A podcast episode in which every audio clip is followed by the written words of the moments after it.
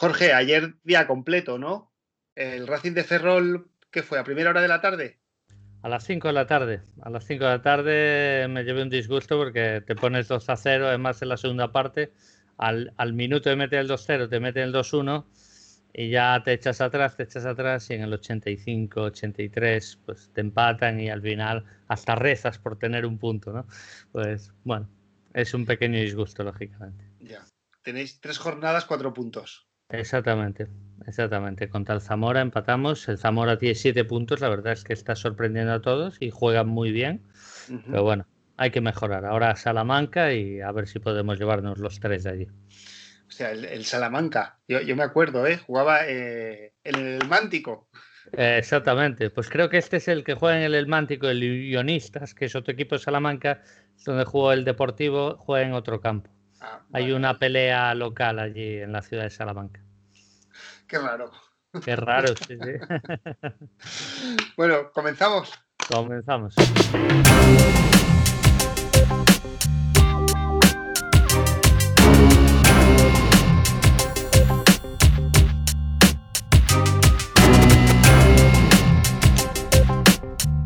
A todos aficionados a la NFL y en concreto a los Detroit Lions. Bienvenidos a Rugidos de Detroit, vuestro podcast, podcast del equipo de la ciudad de Michigan.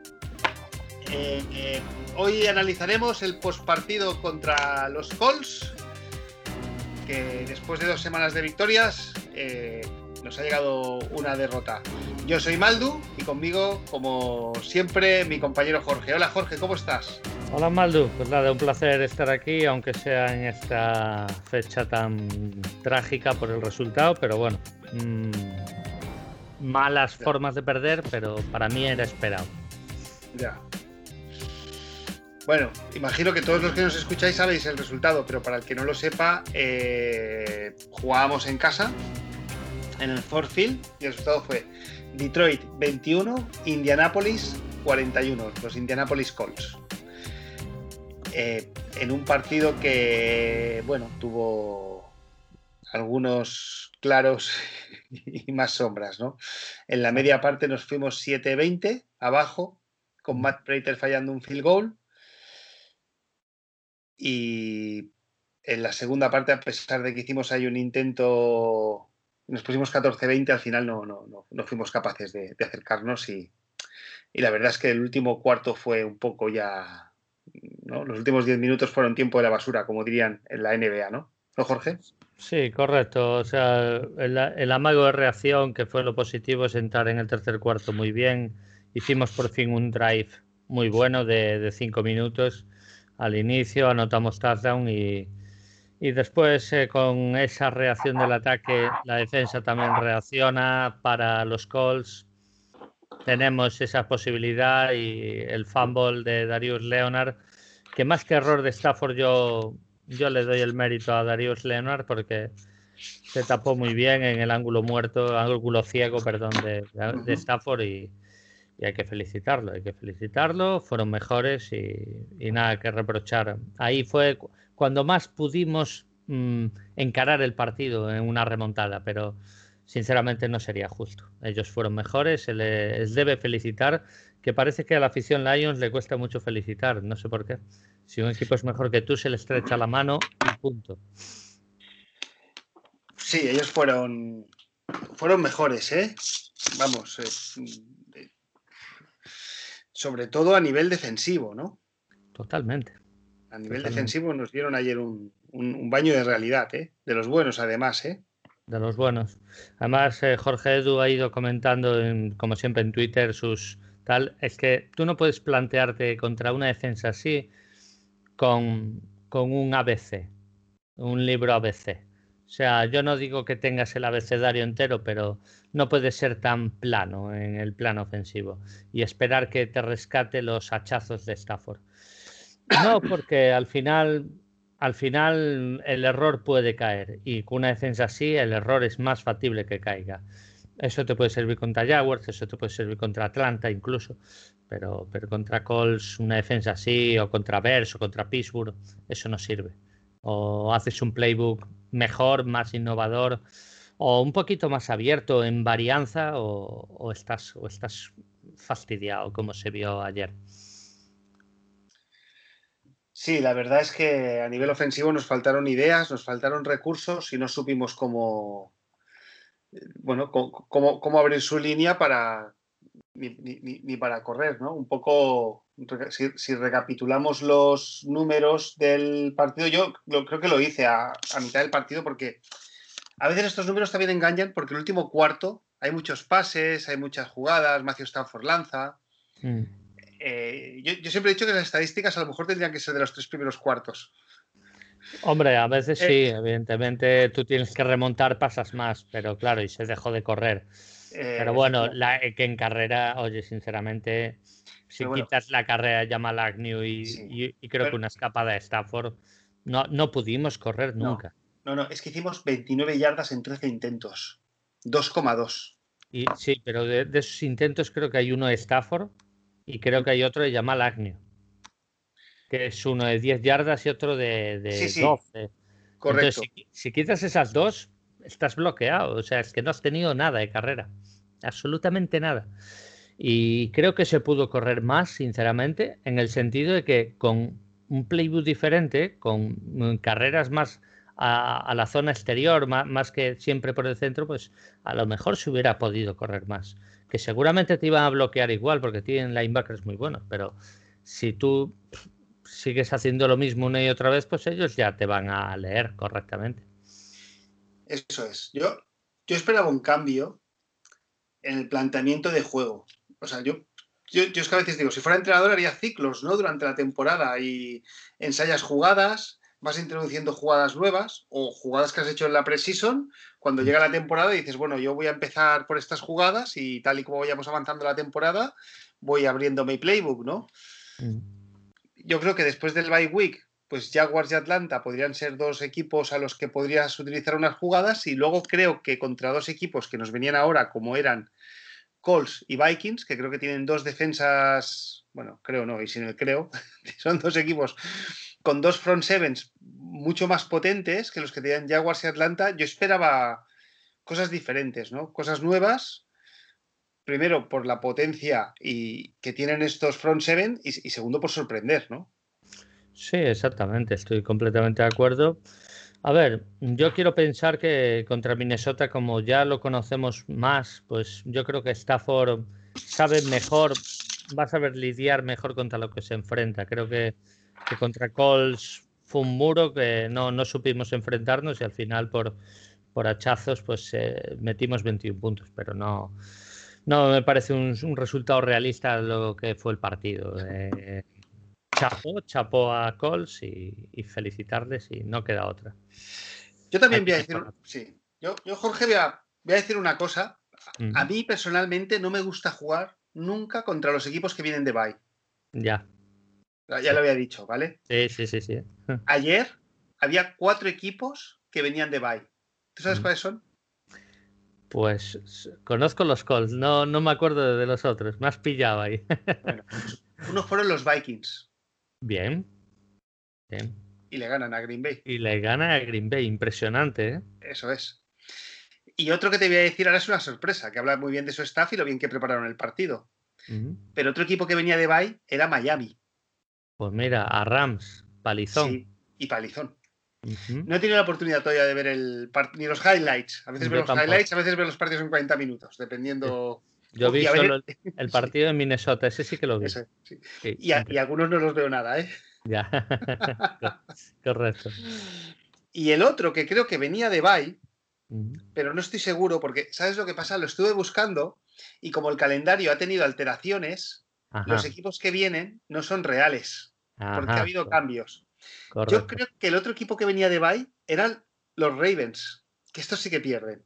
Sí, perdieron contra Pittsburgh, pero creo que hubo cambios en el calendario. Ravens van, ya no me acuerdo, aún así da igual. Eh, esos tres ejemplos son buenos. Pero Miami, entonces, eh, claro, yo pienso que cuando un equipo viene de Bay te da tiempo a recuperar jugadores, al staff técnico le da tiempo a analizar al equipo rival, mm. los jugadores llegan más motivados, un juego que, al final el fútbol americano necesitas el 120% de motivación para, para empujar muchas veces, ¿no?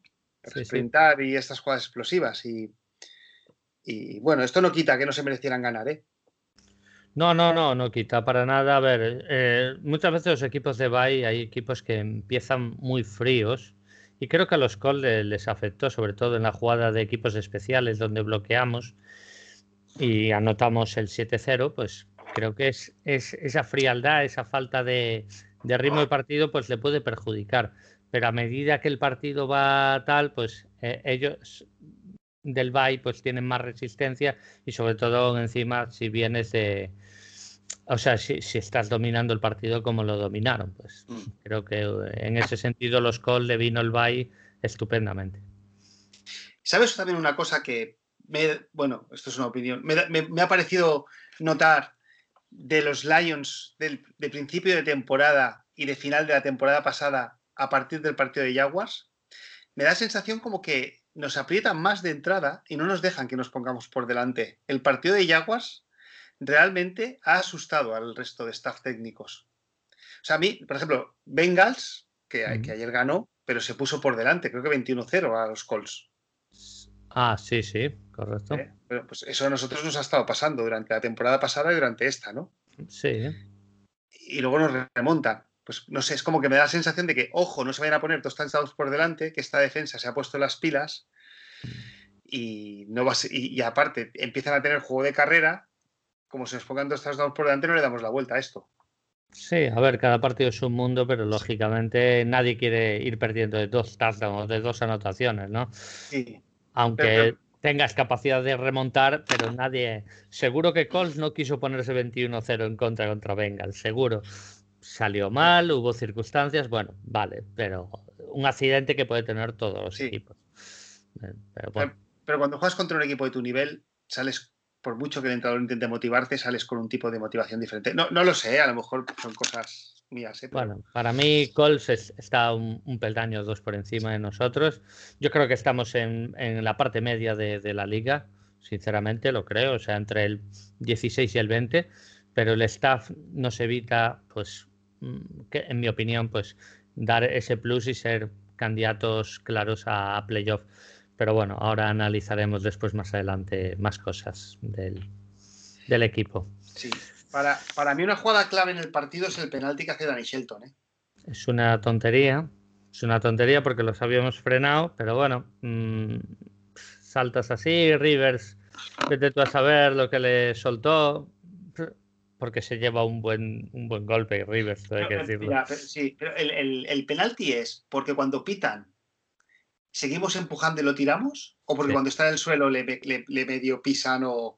Claro, es que caen casi tres jugadores encima de él, ¿eh? Sí, pero no sé, no sé, no sé exactamente porque además ahí hubo tras talking de ambos que se debieron quedar para cenar porque ahí algo ocurrió. Venía, estoy seguro de venir de atrás. Eso pero bueno, es lo que hay. Bueno, eh, nosotros en el primer tiempo, o sea, en los dos primeros cuartos, tuvimos la pelota 8 minutos, ellos 22. Para mí la defensa jugó bien, porque los tres primeros drives los paramos, ¿eh? Sí. Y nosotros es que en los tres primeros drives hicimos, me parece que un first down, el touchdown. No, eso es en el mismo. En el, mismo... vale. Sí, sí, porque bloqueamos la patada. Vale.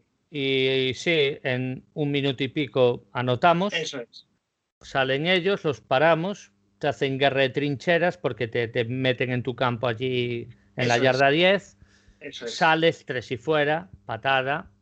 y, al final la defensa dice, oye, si no avanzáis ni un poco, pues eh, eh, sí, entonces yo creo que hay un punto psicológico de la defensa que dice, bueno, oye, llevamos, claro, cuando pasa el penalti este de Danny Shelton, yo creo que ahí se desinfla un poco, ¿no? Porque es que la defensa no tiene tiempo ni de descansar. Es que estaba un minuto fuera al ataque y, vuelta al. Y más con un equipo de tanta trinchera como son los Colts. Y, eso, y en el primer tiempo hacemos 80 yardas, las cuales casi todas vienen en el último drive de Stafford, que luego acaba con el, 21, con el 27 que acaba chutando Stafford. para mí la defensa no está mal en este partido. ¿eh? No, la defensa estuvo bastante bien. La verdad es que yo a la defensa la tengo que aprobar hay fallos, lógicamente, hay fallos individuales incluso. Eh, se criticó mucho a Justin Coleman porque a lo mejor en esos duelos individuales sí que perdió, pero los pierde en la segunda parte. a Justin Coleman no se le busca antes. Entonces Justin Coleman también de faltarle ritmo de partidos, pues yo estoy seguro que sus coberturas llegado para los sacks de Okuara, para, para la, que le llegara presión a Rivers y para ciertos, para frenar a su ataque realmente. Y, y, al final, pues el partido avanza, los minutos, tú llevas carreras, llevas placajes y Justin Coleman pues se vio con esa falta de ritmo, pues se vio también perjudicado. Yo creo que la, la defensa se puede criticar aspectos individuales de ciertos downs o de ciertos snaps, pero no se puede criticar ni la actitud ni al equipo en general en ese sentido, porque si hubo un equipo, que, o sea, si hubo un 11 que ha querido ganar, el partido ha sido el 11 defensivo de, de Lions. No, no tuvo la complacencia del otro lado y ya está. Y estas cosas pasan. Sí. ¿Quién nos lo iba a decir hace cinco semanas, eh? Que íbamos a decir esto, ¿eh? Exactamente, exactamente. Entonces, pues eh, me alegro de que Patricia haya corregido algo, por algo que es, es de él, lógicamente. Correcto. Pero, pero oye, eh, en ataque igual también hay que meterle un poquito más de ojo porque no podemos ser tan planos. Y, y bueno, me alegro que la defensa, porque tenemos mimbres que haya renacido un poquito, ¿no? Sí, de todas maneras ya he estado leyendo un poquito la prensa y empieza a haber palos, ¿eh? Todos los palos que se ha llevado la defensa ahora se empieza a llevar la línea, o sea, la, la, ofensiva con todos los recursos y la calidad que tenemos, ¿eh? Sí, sí, sí, sí. Pero, pero bueno, para mí es que al final la defensa se acaba desinflando, porque claro, un drive, eh, lo sacas, sale nuestra ofensiva, 3 y 0 fuera, al minuto estamos en el campo, lo volvemos a sacar. Es que en el primer cuarto, o sea, tuvieron tres drives los, los Indianapolis. Un, partido puede tener unos 10 mm. drives, que muchas veces uno o dos vienen al final con un minuto, no son ni drives completos. Correcto. Bueno, pues ellos tuvieron tres los, los Colts. Solo en el, primer, Cuarto, en el primer cuarto, claro, es que éramos incapaces de estar nada en el campo. al final la defensa se, se, cae.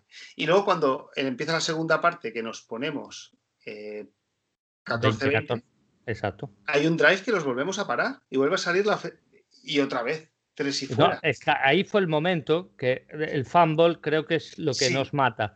Porque después juntas el fumble con la penalización cuando habías parado en tu campo, pero habías parado al ataque y se junta con lo de Danny Shelton, ya te anotan touchdown y ya el equipo se va para abajo, está fuera hace un pick six y ya es las fichas de dominó fueron cayendo todas juntas. Eso es.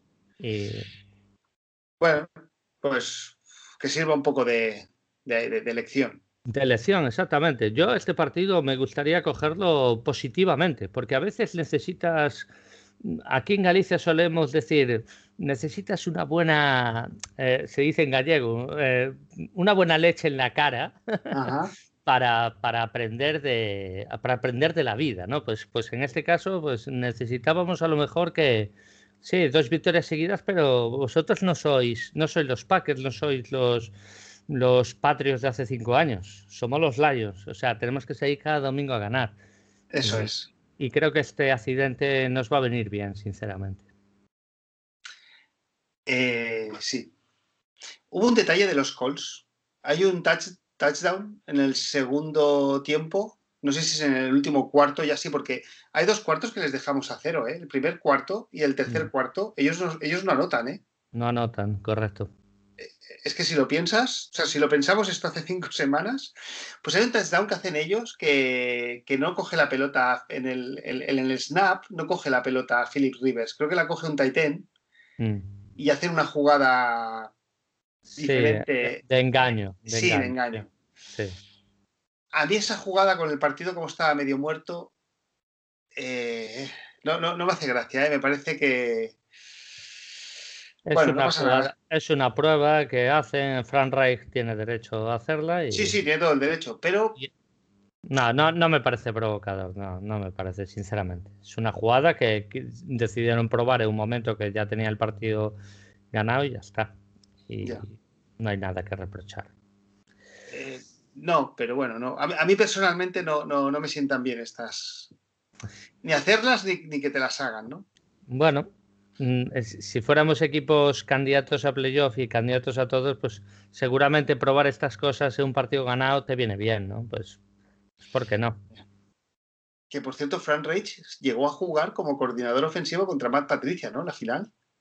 ¿Eran los dos? De los Filadelfia, sí, sí, sí. Filadelfia Eagles, correcto. Que ya le hizo el touchdown de Nick Foles. Exactamente.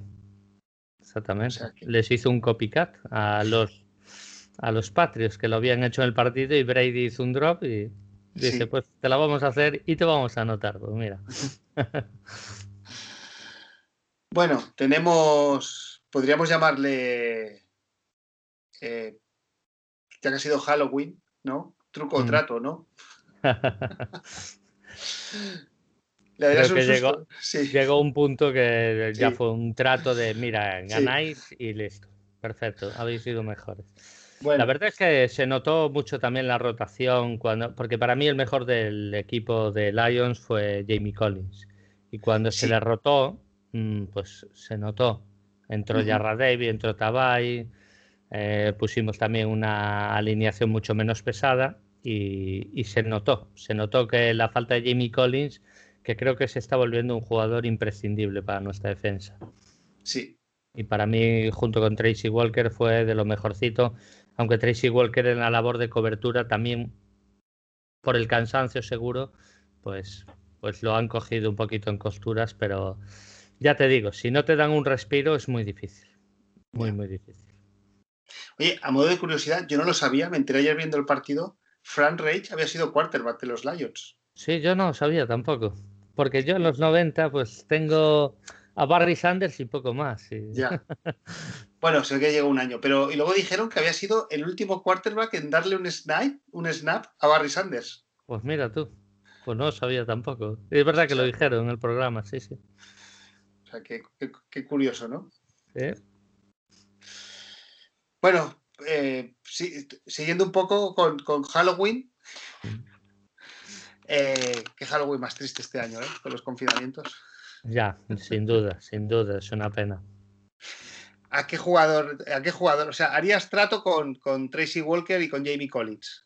A ver, yo perdonaría casi toda la defensa. Hay errores individuales, repito, pero creo que no se merece una crítica efusiva porque también nuestros compañeros eh, aficionados de Lions, en Lions en español, creo que, por, por un ejemplo, creo que fueron demasiados drásticos en el sentido de críticas de esta defensa, de no sé qué ¿Tú de verdad eh, has tenido la percepción, Maldu, de que a algún jugador le faltó realmente esfuerzo? No.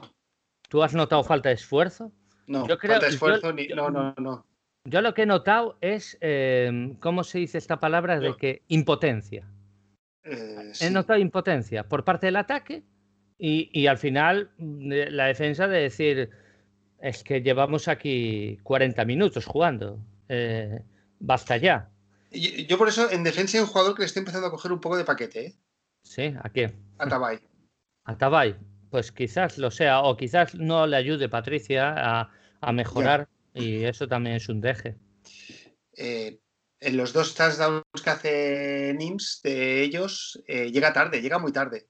Sí. Tracy Walker también, también se lo come, pero sobre todo en el primero que es una jugada de engaño, Tracy Walker está a punto de llegar, pero es que él, llega tarde y me da la sensación de que siempre lo veo que llega tarde. No sé, me recuerdo a Jarrad Davis. Sí, sí, lo que pasa es que Jarrad Davis tiene más velocidad. Tabay seguramente lo lee antes, pero es más lento. Tengo la sensación de que es un jugador más lento, no le da el físico. Y Tracy Walker, pues es que tiene que estar a cobertura, tiene que estar a esto. Y Frank Reich hace tanto engaño que, que, claro, que te pueden volver loco. Y sobre todo si no tienes un respiro y no puedes mirar la tablet eh, para ajustar, pues, pues te vuelves loco, lógicamente. Todo, todo perjudica. Y sí que estoy de acuerdo contigo. Tabay quizás no le dé el nivel por el físico, diría, más que por la cabeza. Bueno, pues a ver. Eh, no sé, eh, le están dando. Le están dando bastantes snaps. O sea que, que, yo cuando veo un jugador, sí siempre pienso, bueno, a mí no me gusta, pero si el entrenador le hace jugar, es porque le verá entrenar bien, ¿no? Yo sigo prefiriendo que juegue Tabaya juegue Yarraz, ¿eh? sinceramente. Lo que, claro, es que Jamie Collins para mí ahí pierde un poco. Entonces mm, es normal que rote esa posición para que Jamie Collins caiga un poquito más al exterior porque es bueno haciendo cobertura y es bueno eh, pudiendo entrar en blitz. Entonces, pues bueno, mm, creo que ahí Sí. No, a mí me gusta más Regis Raglan, ¿eh? Sí, pero Raglan también a veces va también al RAS, los varían, los varían mucho, ¿eh? Patricia varía mucho. Sí, sí, sí. Ayer Regis Raglan juega un 69% de los snaps, ¿eh? Pues mira, ya aumentó, ya aumentó. Y Tabay un 48%. Pues ya significa que... ya hay cambios. Y Jamie Collins un 95% jugó. Claro, es que Jamie Collins cuando llegaba a zona roja era cuando entraba, pero al final se volvió tan imprescindible que, no pudo descansar. Bueno, yo, yo ya una, yo sí que tengo aquí listo a quién le quiero dar un, buen susto, ¿sabes? Truco o trato. Así que sí, quiero, quiero, darles un palito. Yo no sé si es cosa de Patricia, que imagino que sí, porque llevamos años haciéndolo, mm. si es cosa de Bebe o es cosa del coordinador de la línea ofensiva. Pero a mí mm. los cambios que hacen en la línea ofensiva no los entiendo. Ni los entiendo, ni los comprendo y tampoco sé por qué los hacen, a no ser que es porque quieran meter con calzador a Baitai en el right tackle. Todo puede ser, todo puede ser. Pero eh, la línea contra Jaguars jugó un muy buen partido pero hemos cogido a Joey Dal, que había jugado muy bien como left guard, y lo hemos puesto como right guard. Eh, es decir, la línea ayer fue de izquierda a derecha, eh, Tyler Decker, que ayer jugó su peor partido de esta temporada, que ha estado toda la semana lesionado. Yo no sé si estaba listo para jugar o no. todo suma. ¿Vale? Jonah Jackson, que había empezado como, como right guard y ahora está jugando como left guard. Eh, tampoco entiendo muy bien. Bueno, eh, nuestro center, sí, Ragno. Y luego jugó Joedal. Mm. Y al final juega Baitai. Siempre confundo a Tabai y Baitai. Ya, Baitai, correcto. y, Baitai, que finalmente ayer lo ponen como right tackle. Correcto. Y Tyler Crosby se queda fuera. Mm. Y ayer la línea hace aguas.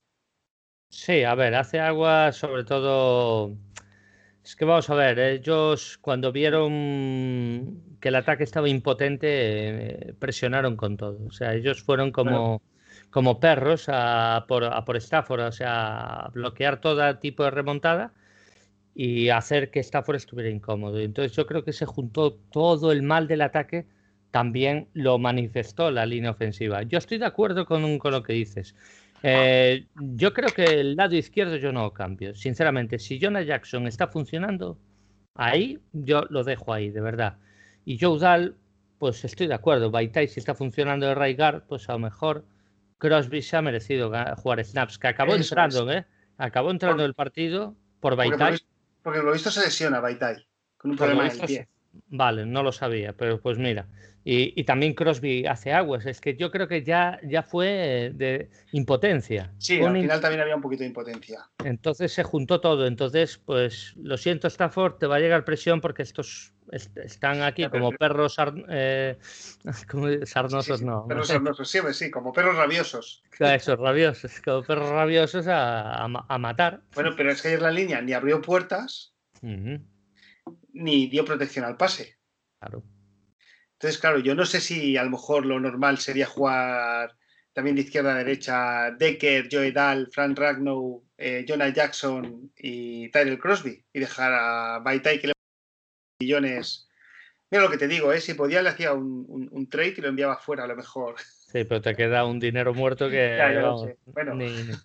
No, aún así Baitai, yo creo que Ray Guard quitando algún snap y tal, pues yo creo que ha funcionado bastante bien. Yo, sinceramente, Joudal mm, lo dejaría en el banquillo ahora mismo. Es un, suplente de garantías y creo que ayer, pues sí, no funcionó nada, ni para abrir pasillos y sobre todo lo que comenté, si tú abres contra su línea eh, defensiva, te va a venir los linebackers como miuras. es que los, los linebackers la clave de todo. Si tú no tienes ideas o juegos para engañar a los linebackers, no hay forma, porque estos linebackers te llegan. Y, la línea ofensiva no puede andar bloqueando a tres tíos a la vez. Ah, de Forrest Wagner, por ejemplo, si te fijas, estuvo muy neutralizado. Sí. Pero ¿qué pasa? Los demás, Darius Leonard, Wilkins, eh, Justin Houston, todos, todos aportaron. Porque tú bloqueas a este, bueno, me queda espacio a mí. ¿Qué problema hay? Para eso está una defensa. Y una defensa es el bloque, no es un, jugador. Bueno, yo eh, me ha parecido, no, no, he tenido tiempo de mirarme todas las noticias, que eh, Frank Ragnow dijo que habían tenido algún problema de miscommunication, como que habían, no se habían entendido muy bien. Eh, bueno, también, claro, si cada semana te van cambiando tus interlocutores, también se va perdiendo un poco esa química, ¿no? O sea, si tú te has acostumbrado a jugar Jonah Jackson en la izquierda y a la derecha Baitai, pues no sé, es que al final yo veo que Baitai en este partido lo han metido con calzador el right tackle. y a veces también, este Mm. Esto es un poco como un, como un, castillo de naipes. En cuanto se te cae una ficha, se te cuela un jugador y ya otro quiere parar a dos y no paras ni al tuyo ni al de al lado y, le llega presión a Stafford. Exactamente. Yo, además, añadiendo lo que dice Fran Rano, yo creo que Fran Rano lo que quiere hacer es un poquito de autocrítica, porque toca hacer autocrítica y decir, no estuvimos bien, hay que corregir cosas y tal. Y a lo mejor era el partido adecuado para que salieran mal las cosas, porque contra esta defensa, incluso aunque estés bien, puedes perder igual y la defensa te puede superar igual. ¿Por qué? Porque, porque creo que es mejor que nuestro ataque, sinceramente. Y se te impone, pues ya está. Eh, son mejores, pues hay que aceptarlo. Y estos errores de comunicación, estas faltas de ajustes, pues Bebel, Patricia, todos, todos son responsables, por supuesto. Sale todo mal, prefiero que salga en este partido todo mal y la semana que viene a Minnesota que salga todo bien.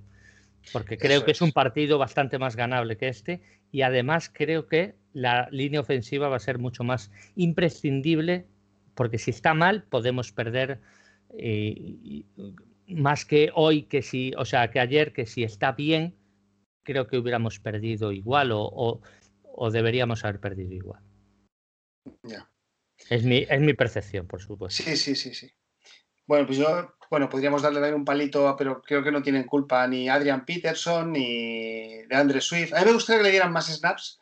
Yo pensaba que con el paso de las jornadas Adrian Peterson iba no le iban a dar tanto protagonismo y que Rion Johnson iba a tener más protagonismo, pero veo que no. ¿eh? Bueno, hizo un touchdown, pero, pero no le dan snaps puros de, de, de running back. ¿eh?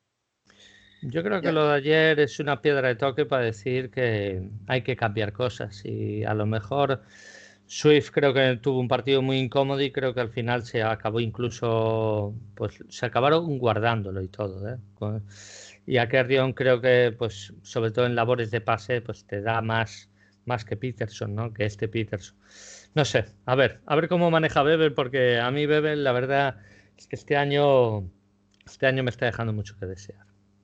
A mí también, ¿eh? A mí también. Bueno, luego eso, ya hemos hablado de, a nivel defensivo, pero a mí Tabay, pues esto, no me acaba de no me acaba de convencer.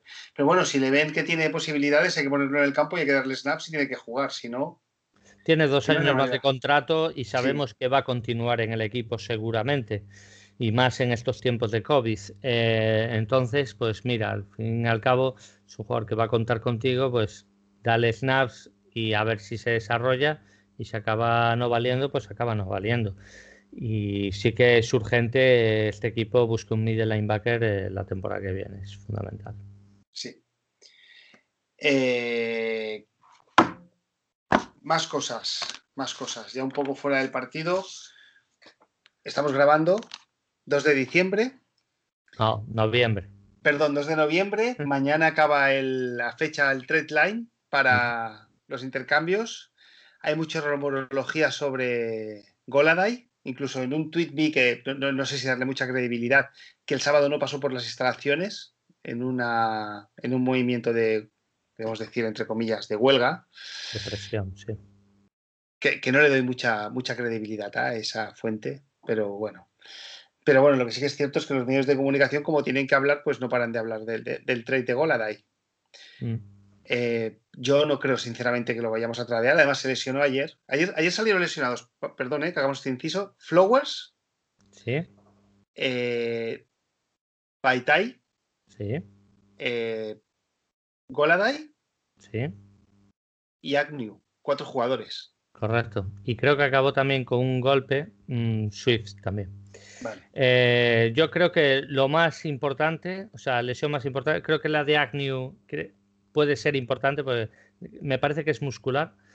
Y a mí el que me preocupa es la de Goladay, porque Goladay, la cadera, mm, no sé, esperemos que no sea nada y si se tiene que perder, que sea un partido máximo, máximo dos, porque lo necesitamos. Eh, si no hay Happy Goladice, no hay victorias esta temporada de momento. O sea que necesitamos, como el anuncio de Pepsi, para estar happy, Happy Goladice. Mira, Jorge, a la vez que tú estabas hablando, he puesto en Twitter Goladay Injury, injury y me ha salido. Y el insider este que da noticias, que, se llama Ian Rappaport, dice: Lions, Kenny Galladay is expected to be out this week. O sea, se espera que esté fuera esta semana y se considerará semana a semana para ver cómo evoluciona su lesión. Vaya, pues que no va a Tendremos más test, pero esto es lo que tenemos ahora. O sea, pues bueno, ya hay 8000 ya. Esto, esta noticia tiene la velocidad de las redes sociales. ¿eh? Tiene 29 minutos y ya hace 26 minutos que ha salido en un medio de comunicación y 11 minutos en otro medio de comunicación. Increíble, ¿eh? Increíble. Desde que sale la noticia hasta que alguien escribe cuatro líneas, tres minutos. Pues estamos sin golada y. Pues entonces no hay trade, porque ¿quién se va a llevar a un jugador para nueve, jornadas? Yo tampoco contaba que hubiera trade. Si había un receptor era Marvin Jones, no había otro pues entonces esto también toca a Marvin Jones. Si no tienes a Goladay, no vas a tradear a Marvin Jones y te vas a quedar sin receptores. Exacto, salvo que lo quieras cambiar por otro receptor y tal, pero no, lo veo. Bueno, a no, ser que, a no ser que como Sheila Ford tenga ya decidido que como no se queda ni Patricia ni Bob Quinn, lo decida ella. Eh, sí, que diga, mira, que no hay traspasos, que os olvidéis, que me quedo con lo que hay. No, no creo que. Yo lo que dije en la previa, que ni haría, ni, ni compraría, ni vendería.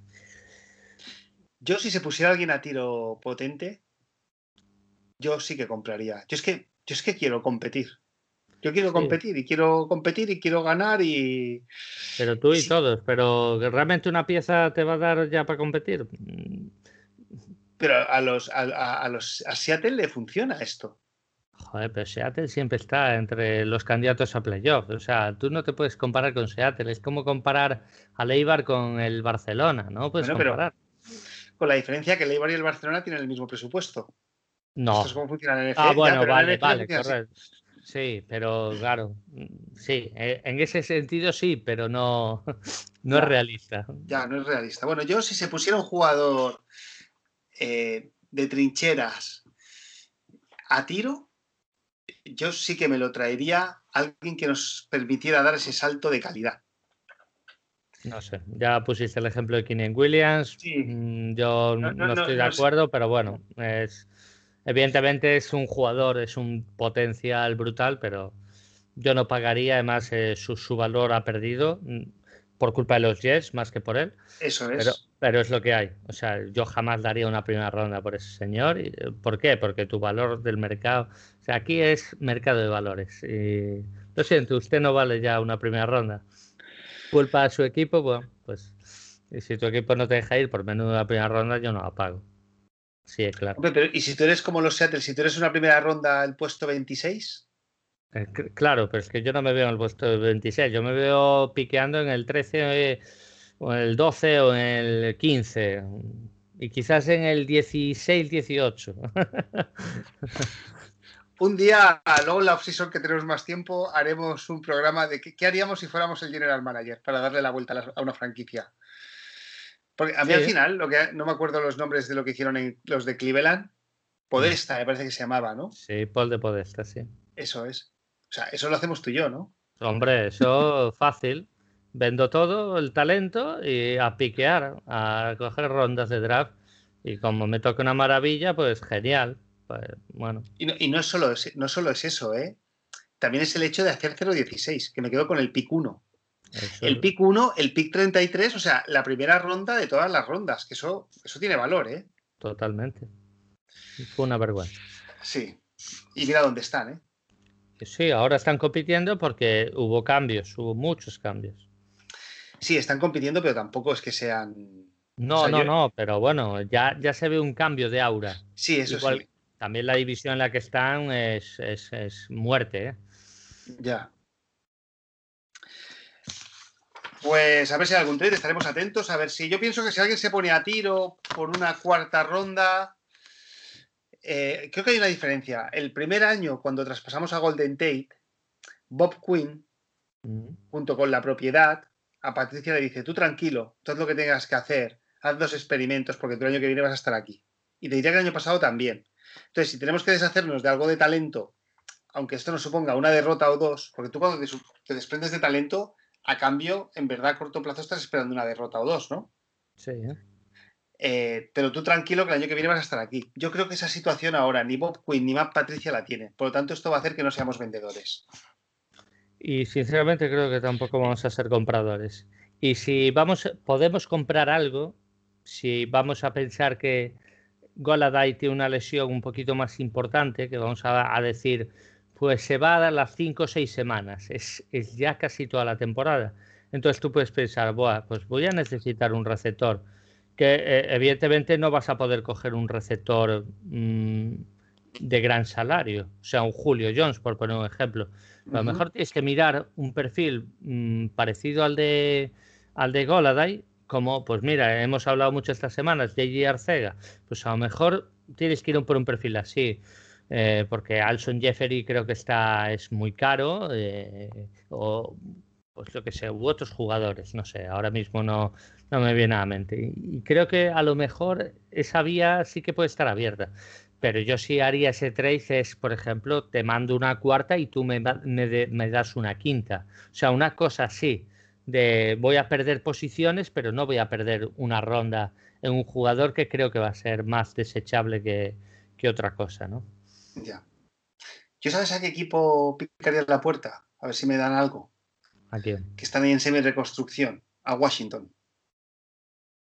Washington ahora o Rivera, no sé. Yo no, no, no, no veo, no veo, y sobre todo en ataques. Daron, Payne, por ejemplo, Bueno, no sé, tienen, tienen ahí una, línea ofensiva con muchas primeras rondas. tienen mucha... Sí, por eso. Bueno, pues yo, bueno, a mí me gustan las trincheras, ¿no? No, sí, sí, pero bueno, no sé. tampoco tengo ni idea, ¿eh? Pero... Son gente muy de cristal también, son gente que tiene muchas lesiones. Jonathan Allen también es muy bueno, pero mucha lesión, no sé. Bueno, algún equipo así que... Ya se verá, ya se verá, pero mañana a las 10 termina y... Pero no creo que vaya a ocurrir nada en noticias en Detroit. Bueno, ¿y de resultados de la jornada? ¿La sorpresa de la victoria de los Vikings? Correcto, lo que decías, venía de Bay y además Vikings siempre tiene ganas a Green Bay. Y Vikings es capaz de hacerte un partidazo, ya lo hizo contra Seattle y después hacer un desastre partido la semana siguiente. No sé si fue contra Houston o contra quién había sido. Contra Atlanta, ¿no? Ah. O, no, contra Atlanta. ah, es verdad, contra Atlanta, sí, sí. Y fue el Bay y ahora gana Green Bay, esperemos que tengan un desastre partido contra nosotros. esperemos, a ver. Habéis ganado vuestro derby, le tenéis ganas a nosotros suavizar un poco la cosa. no, pero bueno, Minnesota no va, no va a regalar nunca nada, eso es evidente. Yo, después de esta jornada, pues, pues bueno, San Francisco, que me parece que tiene muchas lesiones, pero perdió, perdió bien. Los Rams han vuelto a perder. Los Bears, Green Bay. Han, competido. Green Bay sí contra Minnesota. Green Bay ahora juega contra 49ers el jueves.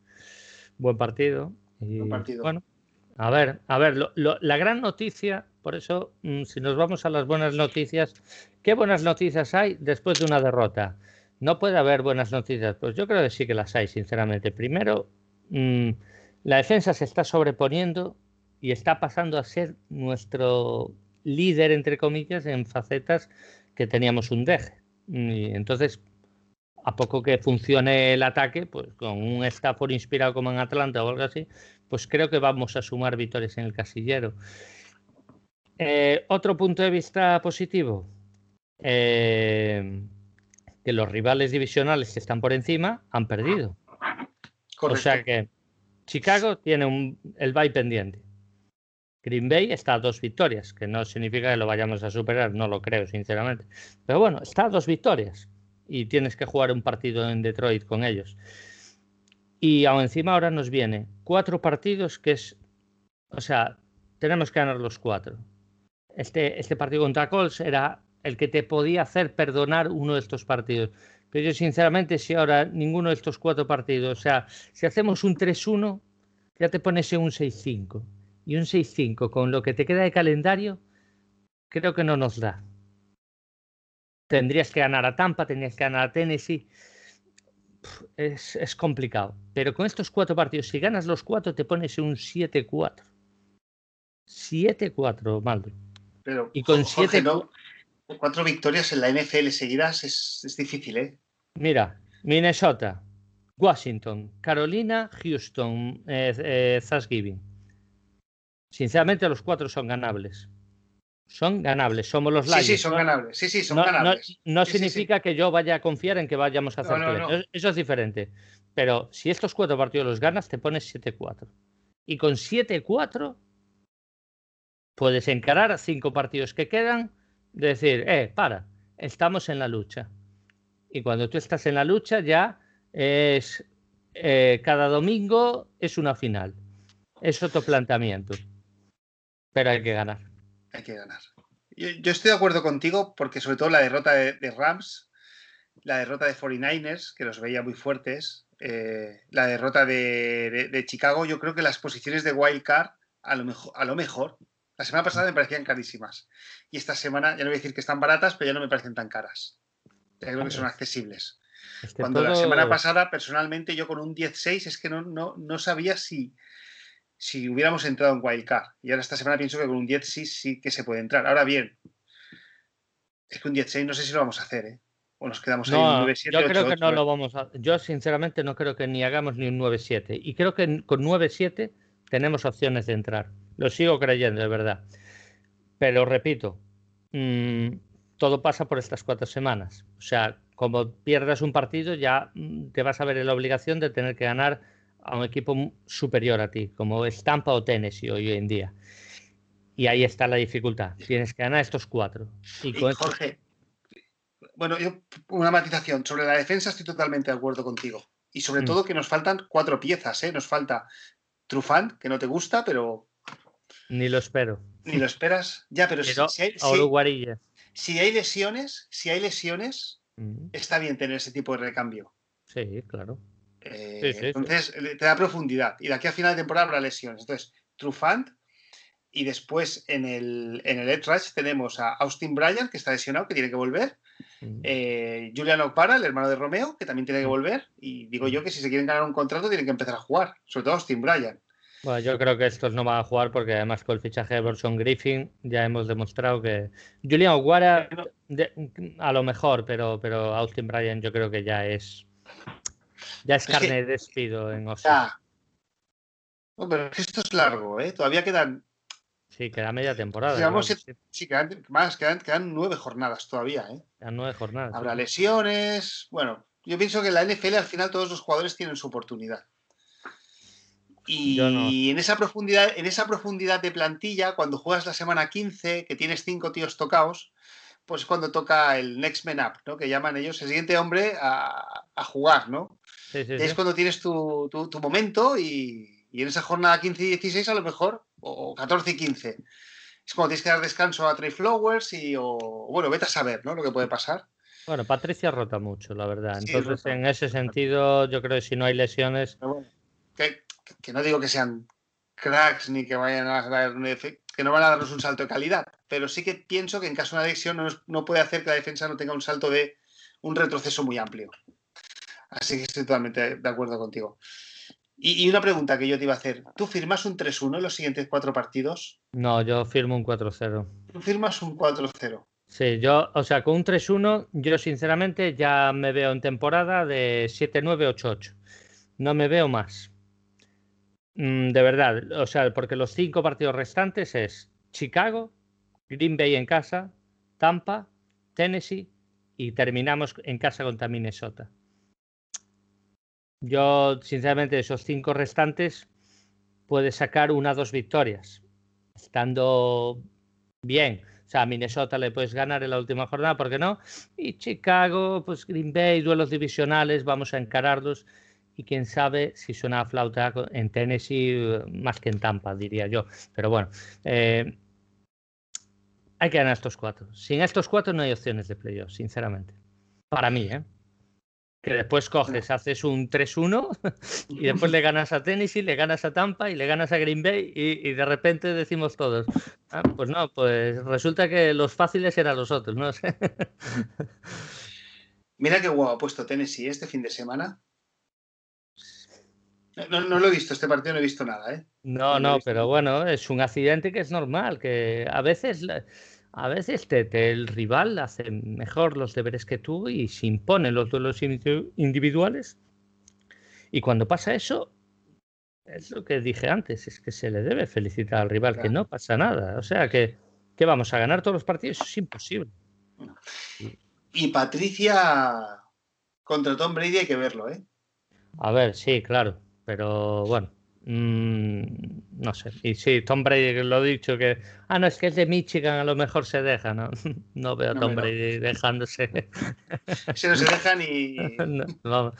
Eh, bueno, a ver, eh, tenemos que encarar la temporada de estas cuatro semanas. Las cuatro semanas... Otra cosa es que crea que los vayamos a ganar.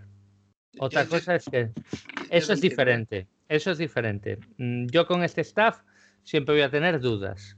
Ahora, yo que yo recuerde, es la primera vez que voy a Minnesota con la estela de favorito. Y yo me siento favorito yendo a Minnesota este domingo. Eso no quiere decir nada, ¿eh? pero yo me veo un 60-40 a favor. Por superioridad de plantilla, más que nada. Ellos tienen bajas, ellos tienen problemas y no tienen regularidad. Ya. si nosotros hacemos un partido medianamente bueno, creo que les ganamos. Bueno, hay que ver, ¿eh? Sí, estoy de acuerdo, ¿eh? Yo sabes que soy optimista, pero, pero esto de la NFL es eh, any given Sunday, ¿no? Sin duda. Cualquiera, excepto los, excepto los Jets. Yo con este nivel defensivo, si evitamos que Dalvin Cook tal, eh, ya. podemos hacer a Cousins perder el partido y, un Stafford sin riesgos. Mm, llevándote ahí a, los puntos, a 27-30 puntos, yo creo que les ganamos. Y les ganamos bien, además. Pues a ver, bueno, dejamos el análisis para el programa del jueves. Correcto, eso queda para jueves y, y de verdad, de levantar los ánimos, que está viendo temporada, es lo más positivo. Eso y es. Que de, y que de verdad que estamos compitiendo, hombre, que no hace falta llamar enclenques ni vagos a los jugadores porque creo que no lo están siendo, sinceramente. No, y yo luego también, así a veces voy mirando Twitter, intento no mirar mucho el móvil a veces en los partidos, ¿eh? Mm. Pero lo miro. Sí, sí, claro. Sobre todo en inglés, ¿no? Muchos comentarios, incluso de periodistas, ¿no? Hubo, hubo un periodista que no sé de qué medio es, que dijo eh, el típico cuando la nieve se derrite, ¿no? Típico eh, derretimiento de los Lions a mitad de temporada, ¿no? Yo digo, ¿no? Y, es que el partido no se había acabado, o sea. Sí, pero oye. No sé, digo, no sé, qué, poco. Qué poca ilusión, qué poca pasión, ¿no? Digo, este hombre seguramente es su trabajo y su profesión y, y le toca ver los Lions, ¿no? Pero, Mira, esto es como. Me tiene pinta, no conozco ese periodista ni nada y no puedo juzgarlo, pero me tiene pinta del típico roncero que el miércoles vence más un paquete y, ahora mete dos goles al Huesca y, vence más Dios. Pues bueno, pues mira, ¿qué quieres que te diga? Yo, siempre trato de ser un punto medio, ¿no? Ni antes éramos tan buenos ni ahora somos un desastre. Eso es. Bueno, pues una semana más y un partido más. Gracias a todos por escucharnos. Correcto. Eh, un placer el partido, ¿no? Exactamente, que nos dejen los comentarios, que, juzguen los aficionados, que digan su punto de vista, si están de acuerdo conmigo, contigo, eh, eh, de acuerdo en nada, de acuerdo en todo, lo que vosotros queráis. Aquí estamos para leeros y, y para daros las gracias que, que si no nos escucháis es imposible. Muy bien, pues gracias a todos y hasta la próxima. Hasta la próxima.